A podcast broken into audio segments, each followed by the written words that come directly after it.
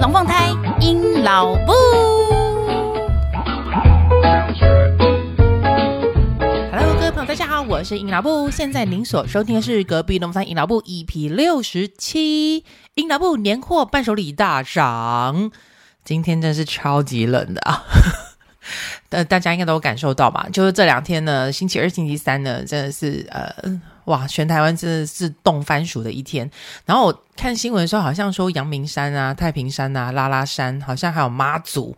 诶，我还没去过妈祖，我不知道妈祖就是纬纬度这么高，海拔这么高，应该是没有。它应该是因为风风风跟地势的关系，所以就很冷。哇，全部都有下那个冰消跟雪，就是雨中带冰消跟带雪，听起来非常的。寒冷，我现在已经说不出浪漫两个字了。好啦，呃，那这一集呢，就再聊聊一下，因为三个礼拜过后呢，就差不多就是农历新年啦。那我想大家高铁票该买的也买了，然后呃，也也已经开始步入筹划，到底是哪天应该要开车回家，然后或是跟大家挤大众工具等等之类，或者是全家去露营过新年，好像蛮多人也会做这件事情的，或者在饭店跨年，反正该订的大家都已经订了。那去年的这个时候，我记得我好像也有录了一集，就是在讲说，就是关于过年的事情。那今年呢，就来聊聊一下不一样的事情，因为我发现呢、大概是在今年的中，哎，去年呢、二零二三年的中秋节。前后的时候，我好像有录了一集跟那个抢购东西有关的哦。从那一集之后开始，我发现很多人都把我当成是购物专家，就很多时间、很多时候都会拿东西来问我说：“诶，这个你抢得到吗？诶，这个你觉得值得抢吗？” 非常感谢大家爱戴。我觉得我现在有点俨然，就是那个小胡天蓝，以及那个东森购物台的那个直播购物主。好了，反正呢。既然中秋节呢都已经跟大家宣传过一波之后呢，那现在呢到了新年了嘛，也是有哪些东西呢是我这几年呃陆续收到觉得不错，或是蛮别出心裁，或者是说我自己会买来就是送给呃长官、啊、亲朋好友的呢，就这期来跟大家聊一下。反正大家有什么资讯都可以大家互相交流一下，你也知道地方妈妈很辛苦的。好，那 在。节目一开始要讲那个新年的伴手礼之前呢，先来插播一下。这几天呢，应该有个新闻还蛮夯的，就是从周末的时候开始，就是在那个呃两大网红，呃先懒人包一下好了。反正呢，就是有两个 YTR，就是两个 YouTuber，一个呢叫做超哥，然后另外一个呢叫做哎，我怎么突然有老人声音？那我咳两下，把那个老痰吞咳咳一下。好，一个呢就是超哥，然后另外一个呢就是我们的 Toys，然后呃椅子哥，反正总之就是这两位呢都是拥有很庞大流量的那个网红，然后是那个 YouTuber。那反正呢，超哥之前有因为他开的一间鸡排店，然后被那个 Toys 觉得他有。不小心录到他有什么倒废油，呃，把那个油啊没有做妥善的处理，拿去水沟倒掉，然后还有说他就是售价太贵等等之类的，就是鸡排事件过后呢，这两个应该算是有点杠上了，但是又有他们又有上那个贺龙夜，诶，那时候是贺龙的嘛？对，贺龙夜夜秀去做和解。那其实本来就觉得这一切事情应该就是没了，但其实他们上完贺龙夜夜秀没多久，应该才一两个月前的事情而已吧？对，我记得。好，那所以呢，他们两个呢？就又发生了，就是 Toys 自己呢去超哥新开的店，是一家平价日本料理店去吃饭，然后呢就是带着直播直直播的器材去，就是一一面吃一面直播，然后后来呢他就有嫌人家好吃的地方，诶，不是嫌，对不起，他有嫌人家不好吃的地方，也有说人家有好吃的地方啊，据这这这是他说法，然后。结果呢，就是后来超哥听了不太爽，一言不合，于是呢，超哥就在他自己家的店门口呢就痛打人家，然后到最后就是 Toys 呢头上就是被被送去医院，然后缝了十几针，然后现在目前进行的状态应该是，呃，我看的状况还蛮好玩的，就是 Toys 有去找律师，然后律师就是说，呃，他们要提告杀人未遂等等几项。那个罪行，然后但是我觉得蛮 有趣的是，可是我一看新闻，然后超哥说他已经出国去玩了，他这嗯很好啦，很很很逗趣，很逗趣。那这件事情呢，为什么我会突然间在这边插播一下？说巧也不巧，在这件事情发生的前一个晚上，我刚好有个朋友问了我一个跟小朋友教育有关系的事情，那可能在妈妈界来讲，这不算不足为奇啦，还是提出来跟大家反映一下。他就跟我讲说，他们家生三个小朋友，前面两个是哥哥，最后一个是妹妹。那妈妈呢，开着他们出去玩的路上呢，就妈妈想要上厕所，于是呢，妈妈就把他们三个小朋友就留在车子里面。哦，放心，他们三个小孩已经够大了。我记得大小，诶，最大的应该是已经快要高高，快要高。应该是已经高一了，对，最大的是高一，然后第二个应该是国中二年级、三年级了，然后妹妹的话在这小学四年级、五年级这样子的程度，所以是 OK 的，妈妈可以自己下去上厕所的。于是妈妈下去上厕所，然后小孩留在车上，等到妈妈上完厕所回来的时候呢，三个小孩子开始起内讧嘛，前面两个大的呢就跟他讲说，哦，妈妈他们刚刚就是在跟妹妹讲话，然后妹妹不爽，于是呢就挥手打了二哥。然后大哥就跳出来说：“对对对，有有，我是证人。妈妈，你赶快处罚妹妹。你不是说不能打人吗？”那妹妹就说：“我没有啊，我就从头到尾都在看 iPad，我都在滑 iPad，我根本没有手去打他们。”啊，这下麻烦就来了。我的朋友就问我说：“啊，如果像这个状况之下，你会怎么做？”那呃，我就先跟跟大家讲，以我的这种叽歪个性，我会怎么去处理这件事情。在我教育我们家小朋友，因为反正只要有。两个以上的小孩，你们家一定会发生这种吵架事件嘛？我觉得跟这一个什么 Toys 跟超哥的事情几乎非常像，就是幼稚鬼，就是一定要吵架，然后一定要打架。好，那我们的法律规定，还有以及所有社会规定、学校规定，都一定是打人的保证不对，这是没有错，绝绝对报肯定的。可是我不知道大家有没有听到刚刚的这个例子里面，大哥跟二哥直接就是讲说：“哦，妹妹打他，所以妈妈请你揍他。”那我就想问了，阿伯达波吉妹妹在那边画 iPad，为什么会想要打人？一定是发生了什么事嘛？好，于是呢，呃，在我就直接拉回来我的教育观点。我的教育观点里面，就是事情是先后顺序的。呃，打人是绝对不对，非常大的不对。但为什么会引起别人打你这件事情，我们要稍微探究一下。那他们家那个状况探究起来了，就是大哥、二哥就是讲说啊，因为他们就是开始讲一些挑衅的话。在挑衅妹妹，然后妹妹就出手了。但是学校规定啊，打人就一定不对啊。那妈妈你也讲啊，只要是揍人，你一定就是会处罚他。妈妈你赶快处罚他。如果我觉得孩子已经发展出这样子的一套呃思维理论的话呢，我就觉得这就是我们社会上教育有点不足的地方。这跟 Toys 这件事情也是一模一样，打人的是绝对不对，但你挑衅人家就对了吗？也一定是不对的啊，或者是。嗯，不负责任讲法就是你就是讨打嘛，对。那在我们家的处理方式的时候，不好意思，我也是会用用我我也是比较照这个方式去走。我也是会问我的小朋友，就是两方对照，你是怎么样造造起人家想要打你的，或者是为什么会有造成打人事件的？好，那答案就是可能你你说话挑衅人家，那 OK，挑衅人家绝对是不对，所以我在我们家我一定会先处理挑衅人家这件事情。就是我家我自己的规定啦，我一定会先处理，就是关于挑衅人家这件事情，我就先处罚挑衅，因为按时间顺序来讲，挑衅人家是先的，所以我一定先处罚，就是挑讲话挑衅人家这件事情，你干嘛嘴巴那么臭，没洗吗？好，那接下来打人的人一定也是错，所以我也是会再处罚打人的这件事情，但是是按照先后顺序来的。然后接下来我的处理方式就是会请他们两个提供出更好的解决方法。就是说，你除了挑衅人家之外，你其那个点你还可以干嘛？你是因为无聊所以想要跟妹妹玩吗？那你可以找哪些事做，而不是要选择去挑衅人家。对，我，这是我的教育方式啊，供大家参考。于是呢，那一天我才跟我跟我朋友这样聊，我就说我会这样处理这样子。我说我不可能让我孩子单纯的认为只有打人才有错，你那边讲话唧唧歪歪的都没有错，不可能。在我的。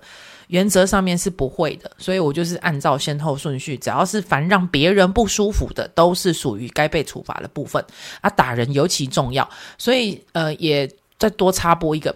所以呢，其实很多小朋友在上小学之前呢，可能爸爸妈妈都会有去呃教育他们过，或是带领他们过，说比如说你去学校要是跟小朋友发生争执的时候，你该怎么办？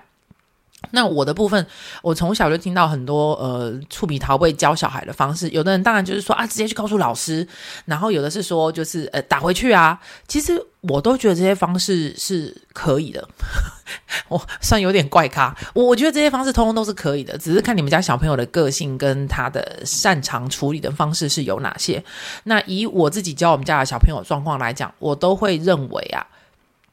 今天不管是有没有打人，有没有打人，最重要的一件事情是生命安全最重要。所以呢，打人的你就危害到别人生命安全，这件事情是绝对不对。那你如果要讲挑那种挑衅的话，使别人有所动作，不管是哪些骂你也好，对你生气也好，甚至到揍你也好，这些都是别人的不舒服反应。那你为什么要去造成别人不舒服？这件事情我也禁止，你不要造成别人的不舒服。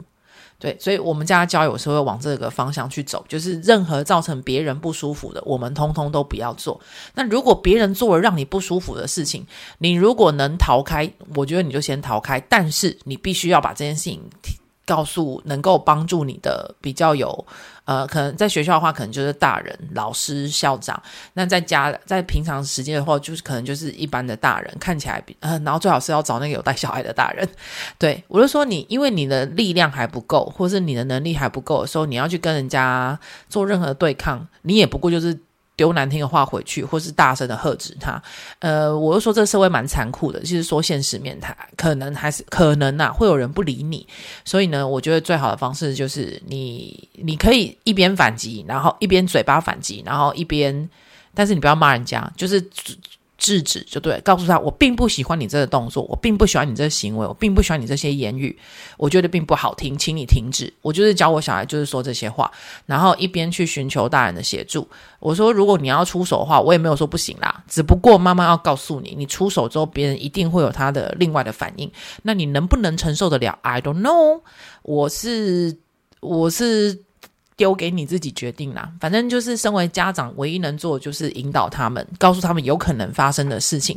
那他们选择要走哪一条路，我就是嗯支持。对啊，我觉得他们要去去去承受说你先揍人家，然后别人就揍你回来这件事情，我也是觉得他应该要去承担的啦。然后你要去骂人，然后导致别人就是不想跟你当朋友啦，这小事嘛。呃，不想分玩具跟你玩啦，甚至像今天这种 Toys 跟超哥的状况，人家要打你回来，OK，那就是你要承担的事情。所以我也是觉得这件事情真的是两个孩子哦处理事情的方式，蛮值得大家来探讨一下，就是你要怎么样去教你的小朋友。所以刚好呢，那一天我朋友问完我这件事情的处理方法之后呢，隔天就出了这件事情。于是呢，我就立刻把这个新闻就传给他，我就跟他讲说：“哎，你看那天才讲，你看哦，虽然说啊，打人的人绝对不对，可是我只能跟你讲，以妈妈的角度来说，如果这两个都是孩子嘛，就是你的孩子的话。”以妈妈的角度来讲，其实我会比较心疼，我会比较难过的是，看整件事情里面就只有一个人受伤送医院，那个人是我儿子。那我儿子，我我开心了起来吗？我没有因为我孩子没打人而开心哦，其实是没有的。我反而会，我也不觉得他可怜，因为你不要去挑衅人家就没事啊。你为什么就一定要去往那种危险的地方走呢？这。完全没有风险管理的意识啊！所以呢，我就说，你看，在这整件事件里面，凭良心讲，唯一一个进进医院的，然后走路还一摆一摆的，然后可能如果对方再出手重一点，你不是进医院，你是进棺材耶。那个人是谁？那个人是没有打人的人，但是他是出言挑衅人家的人。所以你确定你的小孩要养成这个状态吗？让他们知道说打人有问题，但没打人就没问题吗？我觉得不能这样做诶。所以这就是我那这一件事情呢，想要跟大家分享的。好了，马上。来进入就是我们今天跳痛跳好大，赶快来讲一下关于伴手礼啊年货的部分。首先第一个部分呢，我们来聊一下礼肥情意重。这个年节送礼呢，真的是一大学问。那其实，呃呃，知道我的人就会比较清楚，我比较喜欢送中秋礼、中秋节的礼物。春节的时候，因为我觉得。啊，以身为一个媳妇来讲，大家真的将心比心一下，你那个送那个礼物吼，如果呢是食品类，然后没有就是保存期限没有炸的货，没有拿捏好的话，其实是一大困扰。因为呢，像我们如果是要回公婆家的，要回娘家的，你很多事情其实你蛮早就会打点好，然后先买起来，然后也有先想好哦，根据你到底是要开车啦，几点开啦，要先去哪里啦，就会根据你的行程跟时间，你会去安排说。你你要带哪些东西给哪些人，然后你可能会在什么时间点遇到谁？其实我们都会先盘算好。那如果万一在我们已经忙得焦头烂额，已经进入最后紧锣密鼓打包状态的时候，这时候又来了什么礼盒？然后那个时效性又只有两天，我跟你讲，我真的会飙气耶！我真的超没送的。所以呢，我觉得年节送礼是一件很。很难拿捏的事情，所以我个人并不是那么喜欢在年节的时候送礼。要么我就是会很提前，就比如说你可能在三过年前三个礼拜，过年前四个礼拜，你就拿到我给你的过年礼物，然后就是还还在大家还在上班状态的时候，然后你就是在过年前把它吃掉也好，因为我真的觉得就是一个情谊问题。那你如果觉得说很好吃，想要留给你爸妈或者是留给你家人，你就先跟我讲，我明年就是在在在。逼近一点的时候，我再买，就是我会把它 mark 起来这样子。所以其实我觉得年节送礼真的是时间点很难抓。好，那所以就来聊一下，呃，像今年就来稍微聊一下我送过的以及。呃，别人送我的蛮有印象的一些礼物。首先第一个呢，我们先来聊，还是一样屹立不摇的蛋黄酥。中之前啊，其实像陈耀迅啊，他们其实一年就只有做一次，就是中秋节的时候。然后呢，因为后来发现，哇塞，原来大家过年的时候也是想要送礼，于是呢，像陈耀迅跟王鹏杰，就是会继续在过年的时候出第二轮，所以他们的蛋黄酥现在是一年两回。两会两期啦，中秋节跟过年前，那嗯一模一样，他们这些都是会在网络上面，然后直接说公告他们是什么时候开始让大家预购，然后。嗯，大家就是开演唱会的方式去抢这样，然后大家不要忘记那个陈耀迅换地址了，不是之前的地址。对，那今年呢，对我也是有拿到，嗯，所以呢送给人家，而且还是一样发生的状况。我在那边要拿拿货的时候，就也是一转身就立刻有人跟我出高价要买，所以 就我就突然发现，哇塞，我我以为蛋黄酥，就我朋友有讲，他说，哎，我以为蛋黄酥已经就是嗯过时的玩意儿了。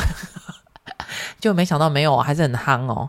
所以蛋黄酥也是一个可以送，特别是这种就是你知道拿出盒子看看到就高潮的这一款这一款品牌系列，就是大家都非常的喜欢。然后我看也有很多就是烘焙坊会联名啦，像法鹏每次都会跟兴业联名，他会出那个。绿豆碰，然后里面是放捣 C 的豆沙，哎，不是我在讲什么？不是捣 C，是肉燥。抱歉，兴业的肉燥。然后像这种联名款也是七早八早的卖光光了，所以呢，大家都可以去关注一下这些店家什么时候会开启预购。那但是我必须要得讲，我没有买原因，呃，我没有买某这个东西的原因是因为它真的是赏味期限非常的短，就是冬天的时候都是草莓的季节嘛，所以就会有很多草莓的产品出来。那法鹏呢？我自己非常非常喜欢它的那个呃草莓的千层千层派，跟它的草莓大福，我真的觉得非常好吃。我我自己个人啦，就是大家可以大家可以去吃吃看，我很喜欢。那其他的我就个人比较还好一点。那但是因为凡有草莓的东西，那个保存期限超级短，像那个大福两天之内就要吃完，我就是你拿到的当天跟隔天就这样而已。啊，最好是当天就要吃掉，所以像这种东西我就没有办法锁定说在啊，我要送礼的时候再拿去，因为你拿太多颗了，万一对方没吃完，其实就是造成困扰。然后对，所以像草莓大福这件事情，我是觉得最难拿捏的一个一个礼物，但其实真的是好吃，但是哎呀。就有点麻烦了，保存上面。好，所以呢，呃，礼肥情意重第一趴，我就是也会送蛋黄酥，我发现还蛮夯的。第二种方式呢，是在我会送有一款，嗯，有一家在台北的一个店，很小的店，然后但是它是走非常传统的日式和果子。我知道大家听到和果子的时候就会说，哎呦，好甜腻呀，那好看不好吃。我曾经也跟你一样啊，大各位，但这一家呢，我去吃过之后，我发现它真的很改写我的我我的对于和果子的一些看法。呃，它这家如果大家有兴趣的话，你可以再私讯我名字。总之呢，它的那个豆沙跟内馅，真的是完全就是有把日本的配方调整成台湾人可以接受的那个非常非常减糖版。我特别推荐的是这一家。的，如果你是要去店内吃的话，请记得一定要预约，因为它那个和果子一颗一颗卖，每颗每一颗都是师傅早上开始现做的，所以它真的数量有限。那如果你有那天有要想要去吃的话，座位也很少，然后它是坐在榻榻米上面的，所以呢，就是氛围感非常好，仪式感很重，然后。呃，非常减糖，所以你不用担心。再还是它的豆沙真的非常非常细腻，你不会有那种裂甲倒塞的尴尬，不会有那个粗粗磨磨砂感，不会有。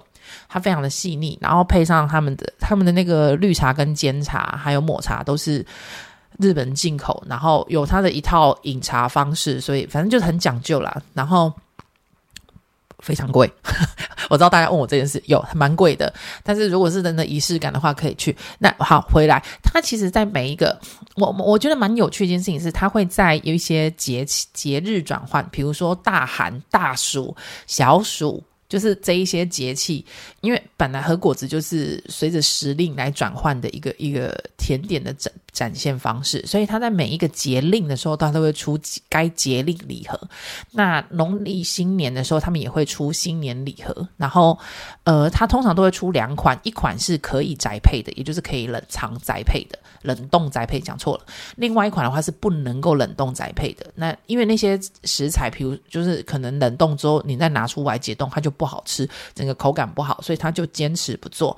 那因为我们家离他蛮近的，所以我都会直接选现拿。那之前的话呢，我是订了新年礼盒，然后到了当天的时候呢，我就拿，然后接下来就开车回家了，所以就送给大家。不过，呃，我非常推荐的原因是因为它的内馅。就是特别是水果味的，我真的觉得师傅调理的超级好，他的那个调味方式会让你觉得你吃到是完全新鲜的水果，然后完全不突兀不抢，然后会非常凸现出，如果是有带酸的，比如说柠檬、洛神等等这一类有带酸酸味的食材的话，你会吃得到那种清新感。这是我真的觉得在和果子界我没有吃过，就是。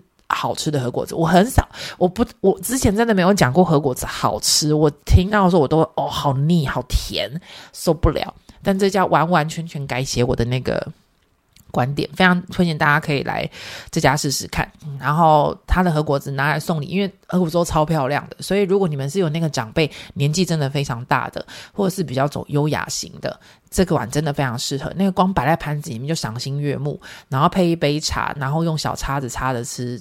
哦，那个真的非常很有很有 feel 啊，就是我觉得是蛮有质感的一款礼物，只不过它的保存期限跟那个运送方式，大家稍微考量一下。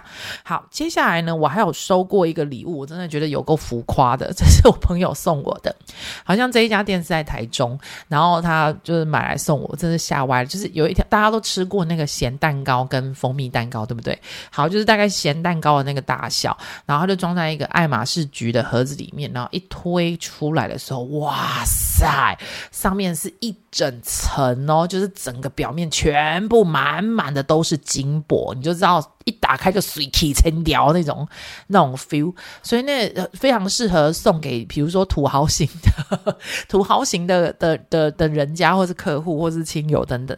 那个打开就真的很夸张，然后它里面用料非常的就是很很讲究啦。至于好不好吃，我真的觉得看个人。但是那个礼物一拿出手的时候，真的是很可怕，就是那种面子里子全到位。那那一条也不便宜，就是以咸蛋糕界来讲，对。然后那一次我记得没有错的话，是我觉得它的面那个蛋糕体没有够湿润，但要求不能太多，因为它里面用的呃，像它那咸蛋糕是一定会放到有一些肉燥的部分，它的肉燥部分用在食材非常之讲究。对，巷子猪啊什么之类的，那个真的是呃食材很讲究的一款。那但是就是蛋那一次的话，我是蛋糕体被我稍微嫌有点干，但因为还好，就是你就是嗯配配茶的话就还 OK 啦。对，那个的话我爸爸很喜欢，因为老人爱吃咸蛋糕。我个人对咸蛋糕就嗯没有那么能理解，我没有闹那么爱了，还没有，还没有，还没有，快了，快了。好，接下来呢，不用多说，因为大家都知道我是一个会喝酒的人哦。我不是我不是酗酒人，就是我是会品酒的人。那我这人还蛮有趣的，就是如果是吃饭的时候呢，我喜欢配的是红酒。但是如果今天真的是来小酌的，就是那个状况是到小酌部分的话，我个人比较喜欢 whisky。然后我是一个怪咖人，如果如果听众你有在研究酒的话，我是个艾雷岛的 fan，我非常喜欢艾雷岛的酒。那艾雷岛的 whisky 有个问题点，也不是问题点，就是对于一般大家来接触酒的时候，都会觉得说，呃，不行啊。就是艾雷岛的酒，它的烟熏味很重，这是个好听的话，我只能跟大家讲。如果没有喝酒的人听到烟熏话，都想说这些公什么贵，我只能很老实的告诉你，艾雷岛的酒那个 whisky，你只要去任何地方，然后看到人家拿出来的酒，然后跟你说啊，这是艾雷岛的酒，基本上百分之九十八，它就是会充满了你去看牙医的时候那个消毒药水味。我很喜欢，我想解释一下为什么我喜欢，不是因为我性格变态，我是因为觉得。呃，依照台湾人的口味来讲的话，你那个东西大家都要要求就是一个顺口，然后无感。那可是我就会觉得，你都花那个钱去喝酒，为什么要喝一个无感？那艾雷岛的酒有个有趣的地方，就是它闻起来好刺鼻哦，就是那个牙医药水味，干嘛给呀给呀？可是当它进去你嘴巴里面的时候，它就会开始。就是开始变化，你知道吗？就会有你就会开始有一些甜的感觉，或者是辣的感觉，然后但是一下子又不见，一下子又蹦出一个酸的感觉，一下子又蹦出一个什么感觉？我觉得好酷哦！怎么会有一小口的东西内含这么丰富的味道？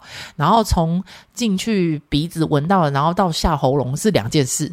我觉得这件事情很嗨，我个人很 enjoy 这种就是。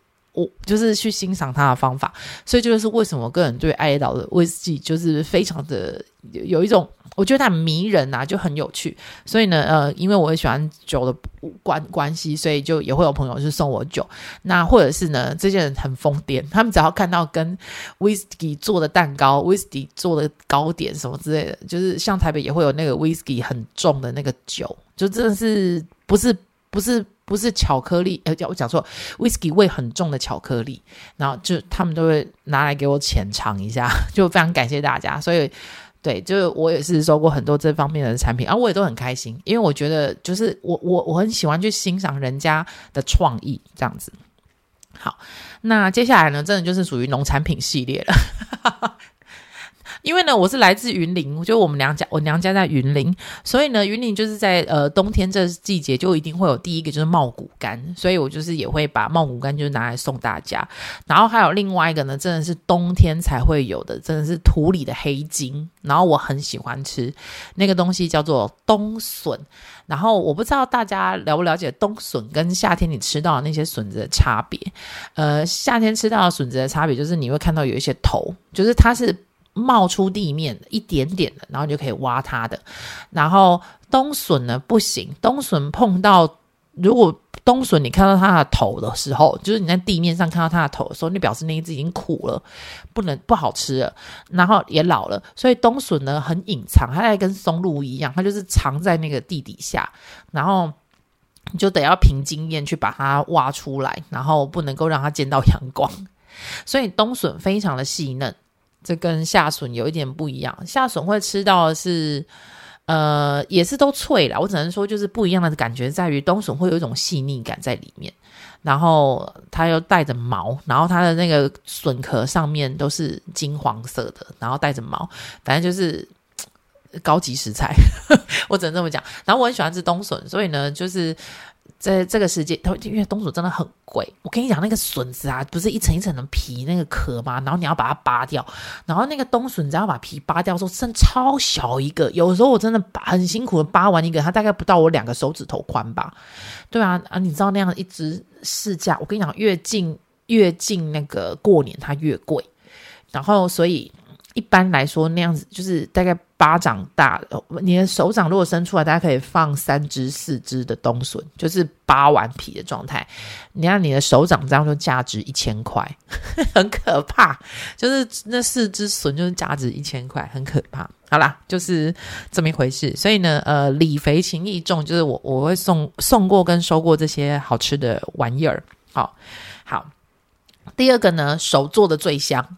我我曾经就是真是想不出来要送人家什么，然后又不想要到造成大家的呃转送的事件，我也不喜欢我的礼物被人家转送。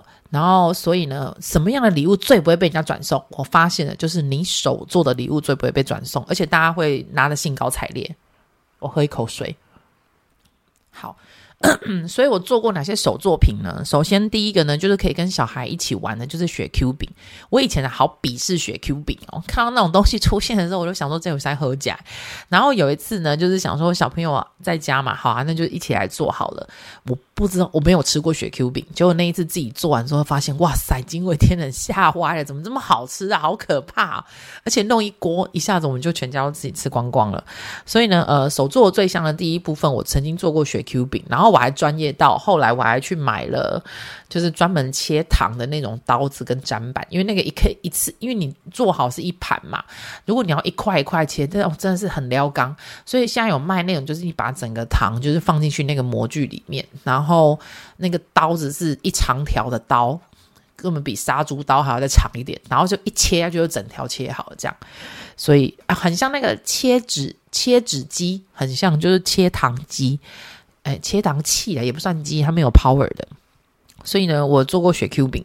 另外，我还做过什么呢？就是蜂蜜蛋糕。因为我发现老人类老老人类 老人比较对于蛋糕类那种口感，他们比较喜欢雪 Q 饼。很多老人其实不不能吃的，因为那个咀嚼度太大了，他们真的咬不下去。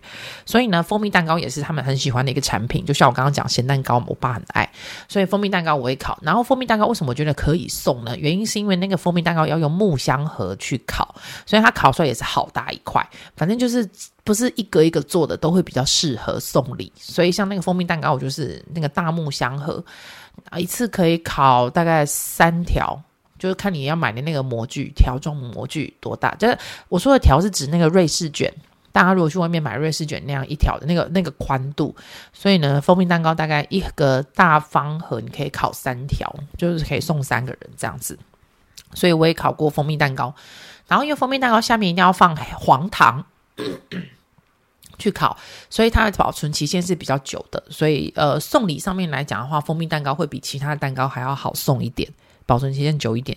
另外一个呢，我曾经为了好玩，然后就去学了画糖霜，所以后来呢，我也是有做过糖霜饼干。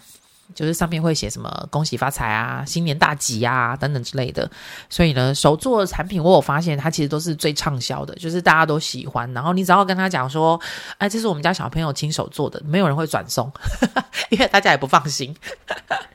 所以呢，就呀，就提供给大家参考。然后雪 Q 饼我觉得蛮适合跟小朋友一起做的啦，因为它做法不难。然后，嗯，包括装袋啊、包装啊，是一个还蛮好玩的亲子时间，大家可以考虑一下。好的，接下来我们就要讲到关于年菜的部分啦、在刚 要讲年菜部分之前呢，我刚刚去洗了鼻子一下，耶，终于，那个我觉得可能是因为今天天气太冷了，我那个鼻子又开始有一点点。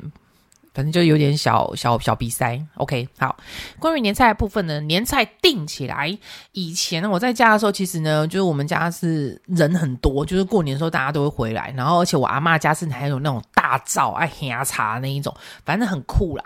所以我小学呃，我小学时候的那个过年都很好玩，就是跟大家家里面不太一样。然后后来。现在呢，因为就是啊，我的阿公阿妈就都不在了嘛，所以变成大家就会开始回归到好像各家过各家的。所以呢，以下讲的都是嗯现在这些小家庭为准的那种做呃过年方法。之前的话呢，就是我们都会就想说，哎，不用。然后都已经，我妈都已经煮了三百六十五天了，就是总有一天要让她放下一下。所以以前的话呢，我们是会去，比如说附近的餐厅，然后去订桌菜，然后还蛮有趣的。就是云林地方的上的话，他为了讲求新鲜，就是会希望你当天再去拿。我觉得我知道台北也有，但是它比较好玩的是哦，他会用那个大篮子，就是真的是那种。板凳在用那些篮子，让你把菜带回家，然后之后你要把那个盘子啊跟篮子一起再还回去，非常的环保，我觉得这个很赞。然后呢，呃，以前是会就是跟附近的比较喜欢吃的餐厅订菜，然后去拿，然后回来再去还餐具。后来呢，因为超商卖年菜开始红了起来嘛，所以呢，我也有订过超商年菜。不过，嗯，我个人是蛮打叉叉的，就是真的是。我觉得品质上面都没有达到啊，要怎么讲，就没有没有达到我想要的那个状态。然后分量上面也不好抓，然后口味上面你也会常常吓一跳，算是一种额外惊喜。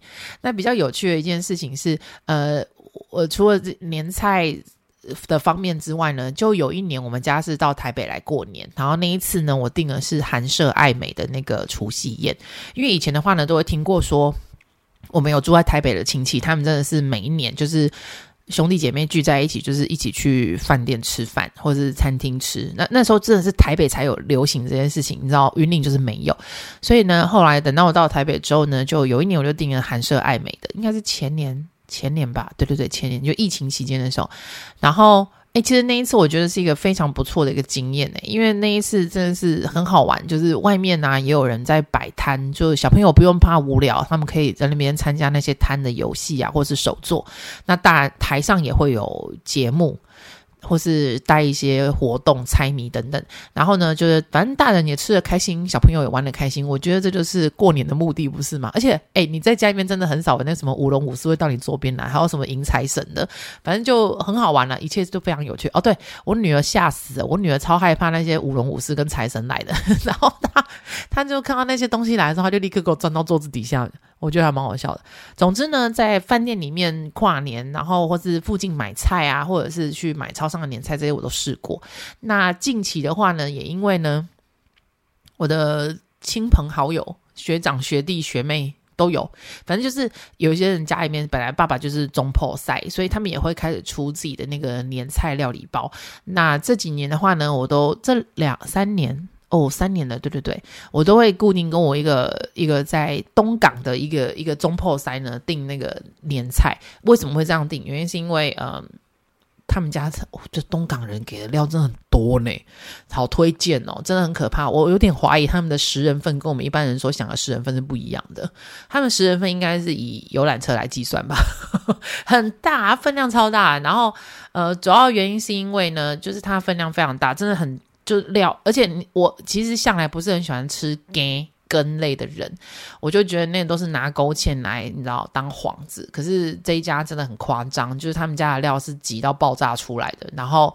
那个 G 的部分，我实在是很疑惑，到底是冰冻起来自自动蒸发不见了嘛？就是水分的，就是汤的部分，G 的部分我没什么看到，但是满满真的都是料，所以你可以拿回去之后，呃，看你们家啦。像我婆婆的话，就会可能会再加一些前，就是昨天煮的什么火锅里面之类的，反正就是用加料的方式。那总之呢，就是。我的公婆，然后我爸妈都非常非常的喜欢，然后所以呢，就我这几年就是都会陆续买他们家的，有时候还甚至买来送人，就是有一些有一些朋友，他们可能你可能就觉得说，哎，看过年的时候可以少煮一餐，你知道妈妈们就是彼此惺惺相惜的，知道过年的时候大家都很累，要煮很多顿啊，不如这个腾休就可以的，所以呢，我们有时候也是会订来，然后送给别人这样子。好啦，以上的这部分就是我们家关于年菜的部分，好像。嗯嗯嗯，对，小时候的你过年真的会比较好玩。最后留一趴，题目叫做“二零二四怪咖就是我”。就是呢，自我今年呢，我有个朋友，我跟我那个朋友真的很好笑。我们其实常常送对方的礼物，都是为了来。呃，自己也想尝鲜，然后但是因为不知道那分量怎么抓，所以就会把对方 直接算进来。因为反正他在台北就住我们家附近，所以呢，我们就会常常买东西的时候，就是就是反正一定固定就是都会想到对方，就送对方一样这样。那呢，我向来就是以那个搞怪出名的嘛，所以今年呢，我就跟他瞎问，问说：“哎呀，你们今年年菜有什么特别的什么之类的嘛？”然后他就跟我讲他说：“哎，他今年有，他就讲他说他想要做什么做什么。”然后又讲了一句话，他说：“哎，我今年有点想要。”尝试那个猪肚包鸡炖汤，就是猪肚包鸡汤这样子。然后他一讲这件事情的时候呢，之后你知道南部魂就立刻烧上来了。我跟他讲说，嗯，啊、里面不是应该要装鳖吗？他说这年头哪有人在卖鳖啦？我就跟他说，哦哦哦哦，你要不要考虑一下你在跟谁讲话呢？于是我就送他鳖了。就我就跟大家说，二零二四怪咖就是我，应该没有人会送人家新年的东西是送鳖吧？我不是送活的啊，就真的是鳖肉。然后大家放心，这是合法合理的。就是我真的有朋友是在养鳖外销的，然后我就跟他说，那那鳖的部分就交给我了。就吓歪，我觉得台北人应该要交到我这种朋友，应该觉得我是怪咖、神经病啊！那不是跟你聊个天而已，然后竟然真的生出鳖，所以 anyway 我就送他鳖了，所以就祝他新年快乐。好啦，那今天的这一集呢，就是跟大家讲一下，就是呃，除了一开始的插播聊聊教育之外呢，后来呢也是稍微讲一下关于年节伴手礼。我个人真的比较不重视年节一点点，因为怕去打扰到对方，所以呢，我自己送过的的有哪些东西，然后我收过的东西觉得还不错的，还有就是。嗯，关于年菜的方面，我都是怎么处理的这样子。然后还有就是跟大家分享一下，我今年送过最贵的东西给朋友，就是我送人家鳖。好，所以呢，如果你也想要吃鳖的话，欢迎你跟我讲，我也可以送给你。好啦，那今天呢，就是呢，这集的就是来聊聊一聊，就是过年的年货跟伴手礼的部分。那如果你有什么新鲜的年货伴手礼，你觉得很推荐，或者有人送过你，你觉得天哪，这太棒了，我一定要跟大家分享的话呢，非常欢迎大家呢，可以到 IG 号 FB 寻找隔壁东方阴老部，把你的想法呢，全部都告诉我。还有那年货哪里买，最好是链接也可以开给我。对啊，我们就可以帮你超稍微稍微给他宣传一下啊！对对对，突然间忘记我还漏讲一个，其实每年过年我还会做一件事情，就是写春联。就是大家如果看一下，我就是哦，对，我要把我今年写的东西贴上去给大家看。那如果你猜得到我写什么字的话，奖品。但是不要去给我查啦，我真的觉得有些就是你自己真的看那个字，你去查一下。呃呃，不不不不，不要查，不要查，不要查。好啦，反正就是呢，大家可以当成那个元宵节猜谜，看看我春联写什么字。我每年都会自己写春联，可是我一年就写这么一次。然后我今天买了那个纸爆大张，然后那个格子好小，你在下来贴，其实觉得有种空虚感。而且我在想说，我要是拿回去给我妈贴，我妈一定会气死，因为那纸好大，很占空间。然后给她写。我不知道，对于乡下人来讲，就会觉得说这是一种虚张声势、没有实质效益的东西。Anyway，这就是我们今年的呃的的的的做法啦。那就不知道大家是怎么样想，打算怎么过年呢？可以把你的经验跟我分享喽。那我们就下个礼拜见啦，See you，那啦，拜拜。